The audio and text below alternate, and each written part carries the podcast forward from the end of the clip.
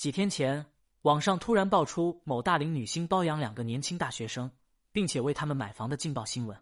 随着消息的不断发酵，矛头直指国民女神蒋雯丽。面对这个惊天丑闻，很多观众都表示此瓜很辣眼。随之而来，人们开始吐槽二零二三年新剧《转角之恋》，大家直言蒋雯丽与明道饰演的恋人太过违和。两人明明都已青春不在，却偏偏在剧中硬磕 CP，走偶像路线。画面中已不再年轻的皮相和巨大的年龄差，实在让人对这部中老年偶像剧提不起兴趣。半生辉煌的八金影后蒋雯丽，年过半百却连番遭遇挫折，绯闻缠身，事业遇挫。如果说《转角之恋》展现的是蒋雯丽的失败，那么在生活的大戏中，她却把内娱中年女星的现状演绎的惟妙惟肖。内娱的蒋雯丽们，如今深陷的真实处境，只有两个字形容：尴尬。零幺万中无一奇女子，蒋雯丽的演艺事业曾经有多牛？说出来恐怕会吓你一跳。她可是全中国第一位获得电视剧奖大满贯的女演员。据统计，在全国数以万计的演员中，共只有十个人获得过电视剧奖大满贯。更罕见的是，蒋雯丽曾两次获得大满贯，如此骄人的战绩，说她是万中无一绝不过分。谁能想到这样一位王者，当初不过是自来水厂的一名普通女工？当年在工厂上班时，蒋雯丽在单位组织的文艺演出中属于一枝独秀，很多人建议她去北京深造。就是这看似开玩笑的建议，彻底燃起了她的明星梦。二十二岁的蒋雯丽背负梦想离家千里，毅然走入北影大门。尽管年龄远超同班同学，不过蒋雯丽的颜值还是相当能打。刚一入学，她就和许晴、李婷一起被称为三朵金花。都说万事开头难。可蒋雯丽的演艺事业从开始就顺风顺水。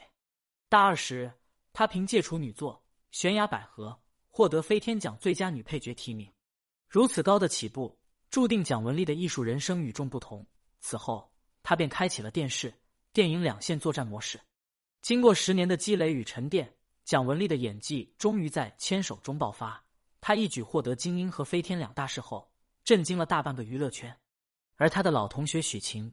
三年后才走金鹰奖的领奖台，从牵手之后，大家就开始猜测这个眼里带着柔情的女人何时能将白玉兰奖揽入怀中，从而完成人生大满贯这一历史创举。却不知此时的蒋雯丽又有了新的目标。二零零七年，她与顾长卫组成夫妻档，一同走进电影《立春》摄制组。不出所料，该片刚一上映就好评如潮，蒋雯丽也顺理成章登上了罗马电影节领奖台。与此同时，他还凭借王彩玲一角获得了金鸡影后。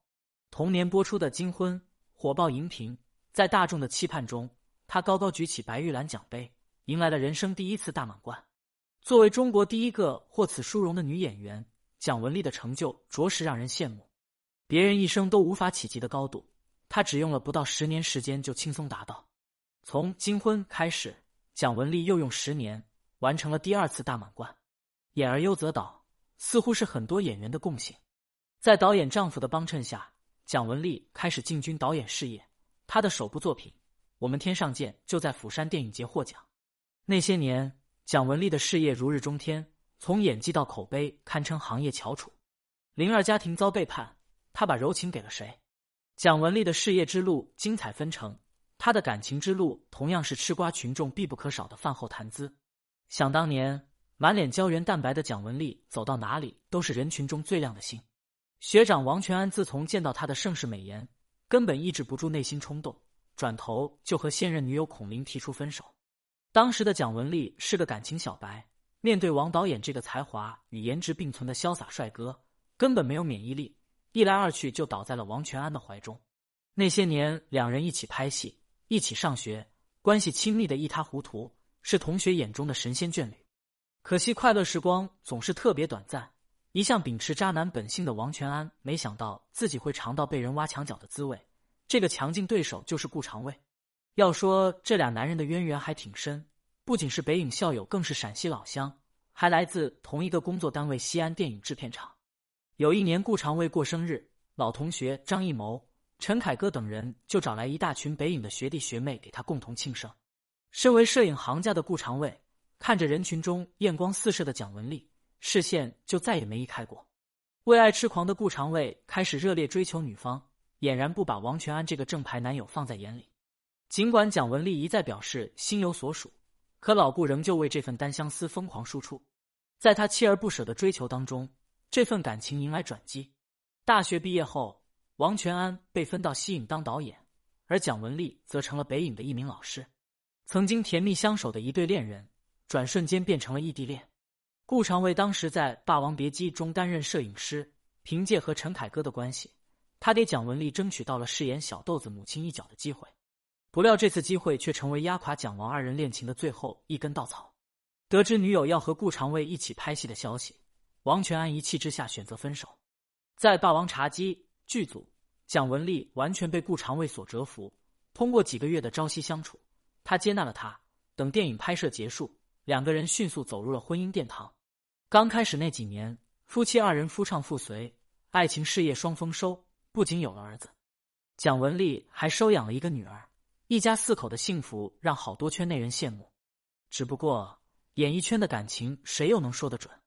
王全安曾经说过：“我觉得当演员或者导演都有一种魅力，让有些女生欲罢不能。”很显然，顾长卫也具备这种魅力。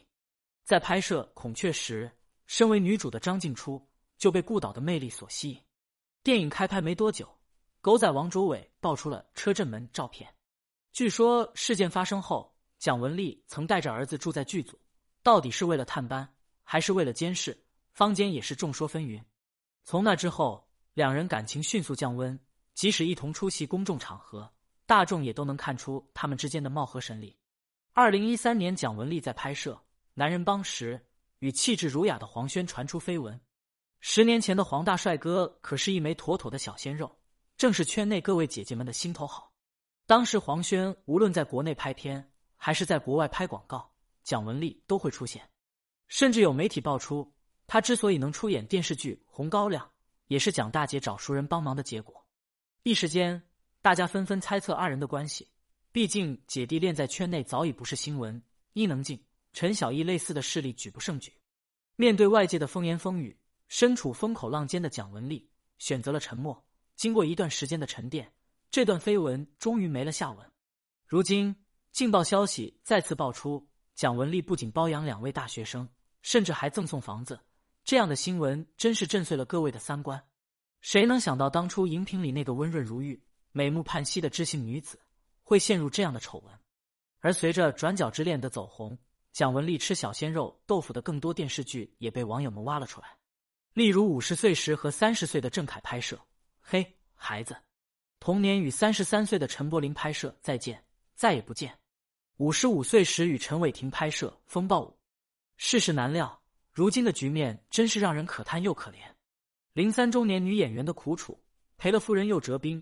中国的女演员其实和运动员一样，职业生涯都很短暂，像杨紫琼那样的毕竟不多。大多数人到了一定年纪，就只能选择息影嫁人。不是他们不想拍，只是在娱乐圈这个看脸的行当，没有多少人愿意再为你投资。当初的那些女明星走到今天，演艺处境除了尴尬还是尴尬。想当年，郭芙蓉、姚晨曾火出天际，本想趁着年轻在演艺事业更进一步，不想却被贴上了喜剧女星的标签。姚晨曾经亲口承认，三十五岁之后刚打算大干一场，结果却怀孕了，生完孩子之后再复出。突然发现影视圈已经没了容身之地，国民媳妇海清更是在某电影展闭幕式上大声疾呼，让导演们多给中生代女演员一些机会。毕竟大家都还热爱表演，不想离开舞台。可在演艺圈，大家都很被动，市场和题材只能让这些不再年轻的女星远离优秀作品。事实就是这么残酷。像蒋雯丽一类的女演员，早已过了颜值巅峰，即便靠玻尿酸、美容针来维持，也不可能与年轻演员同日而语。眼看后浪的小花一个如雨后春笋，作为前浪的他们只能尴尬的在沙滩上溜达。和演艺事业一样尴尬的是他们的感情生活。马伊琍、姚晨等等遭遇感情背叛的女星数不胜数。有的人干脆选择了不婚，可即便如此，他们可选的角色也越来越少。演青春靓丽的角色他们不够格，演老成持重的类型他们同样难以驾驭。左右为难之间，曾经光彩夺目的事业变成一地鸡毛。周迅的颜值按理说足够能打，可在《如懿传》里的形象还是拉胯。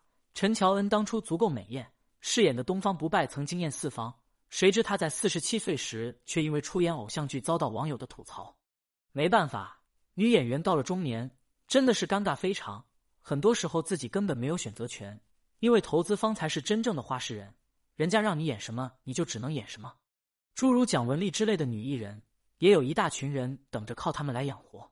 如果无戏可拍，女明星的光鲜生活靠什么来维持？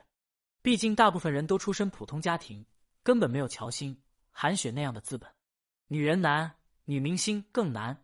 中年女明星难上加难。零四四面楚歌，业内看破不说破的中年危机，与国内的女星遭遇不同。国外的演艺市场相对成熟，不仅有年轻演员的立足之地，更给那些上年纪女星展示演技的机会。梅丽尔·斯特里普五十岁之后的作品一部比一部精彩。七十三岁的尹汝贞获得了奥斯卡最佳女配角，杨紫琼六十岁拿下奥斯卡最佳女主，这样的成绩足够让国人艳羡。在国外的很多文艺片中，中年甚至老年女星都会有合适的角色，而国内的许多编剧在写剧本时，往往是市场优先，大众喜欢什么就写什么，什么剧本吸睛就创作什么，在资本的大力推动下。只有能挣钱的剧本才被认定为好剧本。长此以往，电影的艺术性以及对现实的批判性都大幅降低。不可否认，资本对于电影市场的繁荣也起到了积极作用。从道具到服装，从选景到特效，样样都需要钱。